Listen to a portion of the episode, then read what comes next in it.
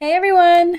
Hola todos! This is Shahira. And this is Stephanie, and welcome back to another episode of Cuento Crimen Podcast. Today we will be talking about Aimee Garcia, who was a beautiful, strong mother who fought to the end. Mm-hmm. This case was requested by her tia, Angie. She reached out to us on Instagram and mm-hmm. to exchange messages, and it was such a really good conversation. While we were reading the articles on this case, you know, we came across the name Angie and it just kind of clicked to us that the person who requested this case, she's also on these articles. And it, it just helps to put a face to their name and like yeah. to the family. And it was really a reminder to us that these cases impact everyone around this person. And in this case, everyone around Aimee Garcia. And I think that's one of the themes, right, that we try to embed in our podcast. Mm-hmm. How, yes, you know, people and us included like true crime, mm-hmm. but it's important to understand that this is real life for someone. Like, yeah, there's is... a bigger picture. Mm-hmm. Mm-hmm. Entonces, antes de empezar el caso, we again would like to give you all a heads up. We will be talking about sensitive topics. Entonces, queremos darles una advertencia porque vamos a hablar de temas sensibles. And again, queremos decir que hablamos de estos casos con todo respeto a las familias y víctimas. Now, let's jump in.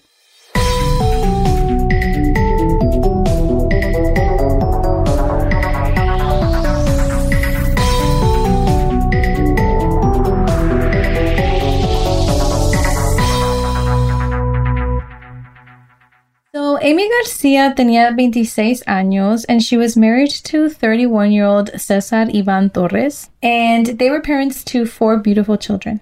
And a little bit before they got married, ellos se conocieron in high school. Aimee was 16 years old when they met each other and started a relationship. And like in every relationship, it was all good until at some point the relationship wasn't so happy anymore. Aimee's family sospechaba de que ella estaba pasando por una relación abusiva. They believed that she was a victim of domestic violence, but she didn't want to speak up about it, or at least she wasn't speaking up mm-hmm. about it. There was one instance que Aimee fue al hospital to get some stitches, but there was no report made about like domestic violence when this incident happened. And so when this happened, la tía de Aimee, que se llama Angie, told her as they were leaving the hospital to speak up that she didn't want to end up identifying her body one day.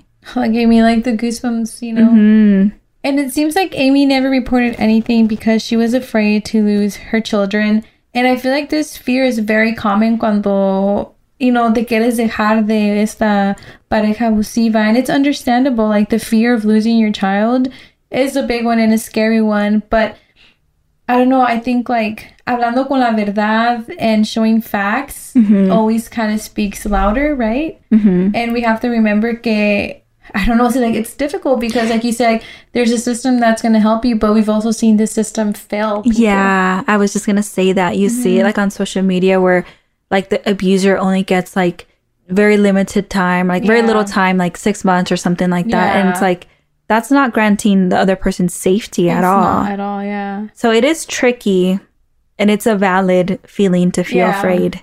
Y Angie, la tía de Aimee, actually worked at a battered and pregnant woman's shelter. And so she secured a spot for Aimee and, you know, kind of just animándola. Like, this mm-hmm. is not a good spot to be in. Pero Aimee decidió no ir.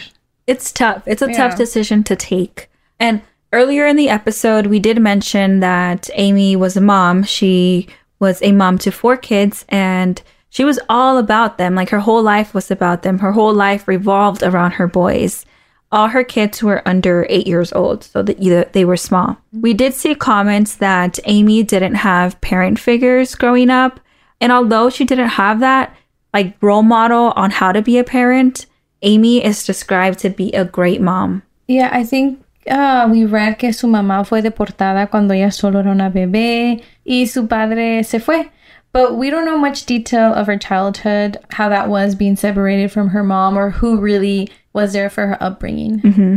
El 12 de agosto del año 2021, Aimee Garcia's family received news that took them by surprise. They received the news that Aimee was killed in a wrong way driving collision in Encino, California. Her husband drove their Lincoln SUV into oncoming traffic on the 101 near the 405 freeway And by the way, we're not very familiar with the this location, but just in case anyone knows. And so he ended up crashing into a tractor trailer. Unfortunately, toda la familia estaba en este carro, and this includes the couple Aimee y Cesar y sus cuatro hijos. When authorities arrived to the scene, they saw that the children had minor injuries, but they were still hospitalized para asegurarse que todo estaba bien. Yeah.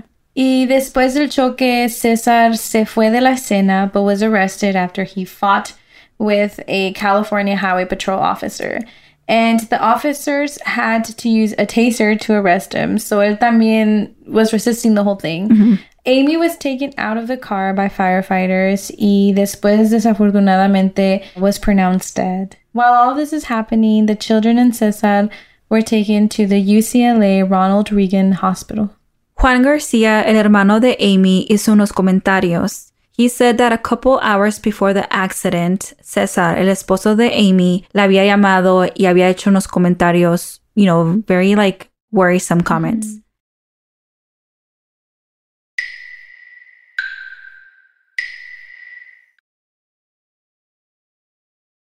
Él dice que César le dijo que Dios había hablado con él y que le había dicho que él tiene que darle su familia a Dios. Y Juan reaccionó y le preguntó, like, what? What are you talking about, right? Le dijo que no, que no era tiempo de que su familia tenía que ir con Dios, like it was not their time. But that was the end of the conversation and you know, Juan sí se quedó preocupado y trató de comunicarse con César or just kind of get a hold of him and see what was really happening, maybe calm him down.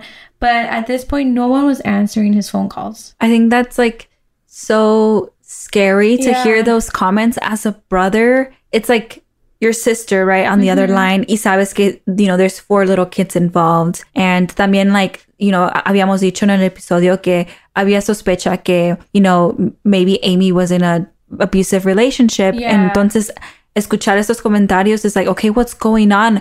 Why has this escalated to something to like point. so extreme. And I think that's the worst. Like after some worrisome comments and then you get no answer, it's the worst feeling. Mm-hmm. And later, after the accident, Juan habló con su sobrino César de ocho años. El niño le platicó lo que pasó. He said that they were in the SUV and that his parents empezaron a discutir y que por esa razón they kind of lost control of the steering wheel. And in that conversation with his nephew, the little boy said, Mommy saved us. He said that his mom fought until the last second until the crash. That breaks my heart. Imagine as a child, like just watching that all go down and you have no control, but mm-hmm. like you feel all this fear, but yeah. there's only so much you can do. Yeah, and like este niño, like this is he's gonna grow up remembering this mm-hmm. memory forever. Yeah. Like mommy saved us, she fought to the end until the crash. Like that is yeah. life changing. Like that is something that just it's changes you. Trauma. It's mm-hmm. trauma that they're gonna have to go with for the rest of their life. And even like more more like sadness to this. Juan said that he's so devastated to have lost his sister, but él dice que now he has four sobrinos and that he has four parts of her still. Makes my heart. I know. um, it's kind of like that TikTok trend that says like when I'm gone, like look for me and mm-hmm. whatever. And like a lot of people put their children, and it's like well, yeah, like if you think about it, if you don't look at my son, you know, you're gonna see me and him. What yeah. hope you do? Yeah. so, oh yeah, I would cry. the husband Cesar Ivan Torres, according to Los Angeles County District Attorney's Office, faces multiple charges, including one count of murder and four counts of each attempted murder and child abuse, in addition to assault and resisting arrest.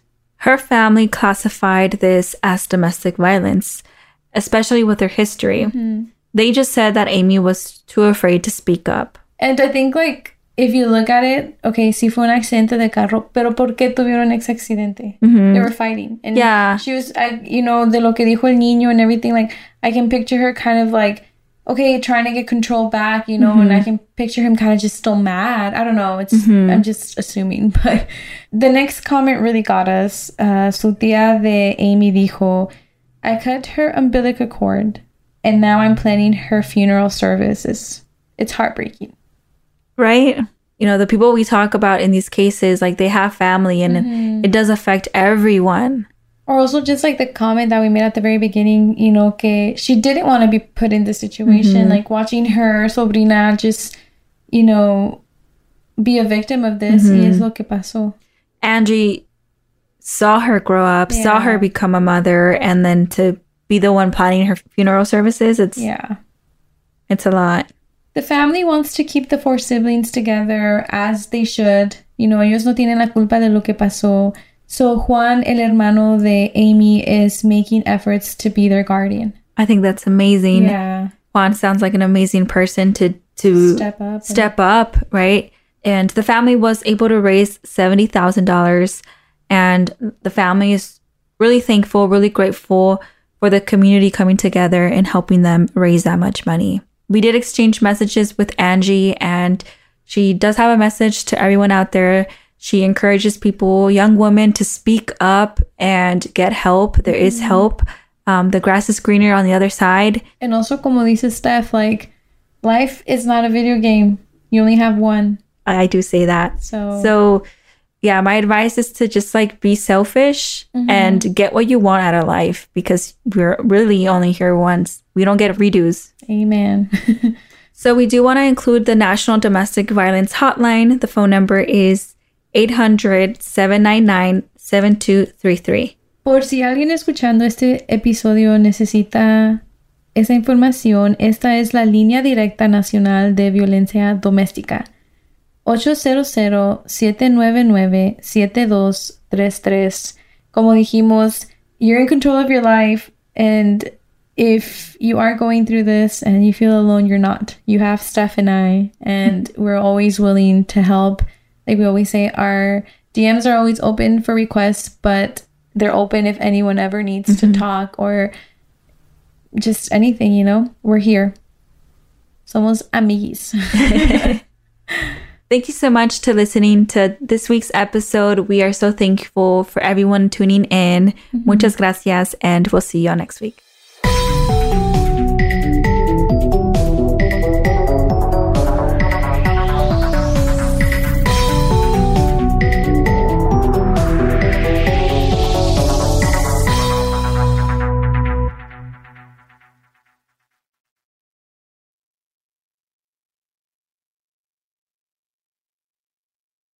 Step into the world of power, loyalty, and luck. I'm going to make him an offer he can't refuse. With family, cannolis, and spins mean everything. Now, you want to get mixed up in the family business. Introducing The Godfather at Chumbacasino.com. Test your luck in the shadowy world of The Godfather slot. Someday, I will call upon you to do a service for me. Play The Godfather, now at Chumbacasino.com. Welcome to the family. No purchase necessary. VGW Group. Void where prohibited by law. 18 plus. Terms and conditions apply.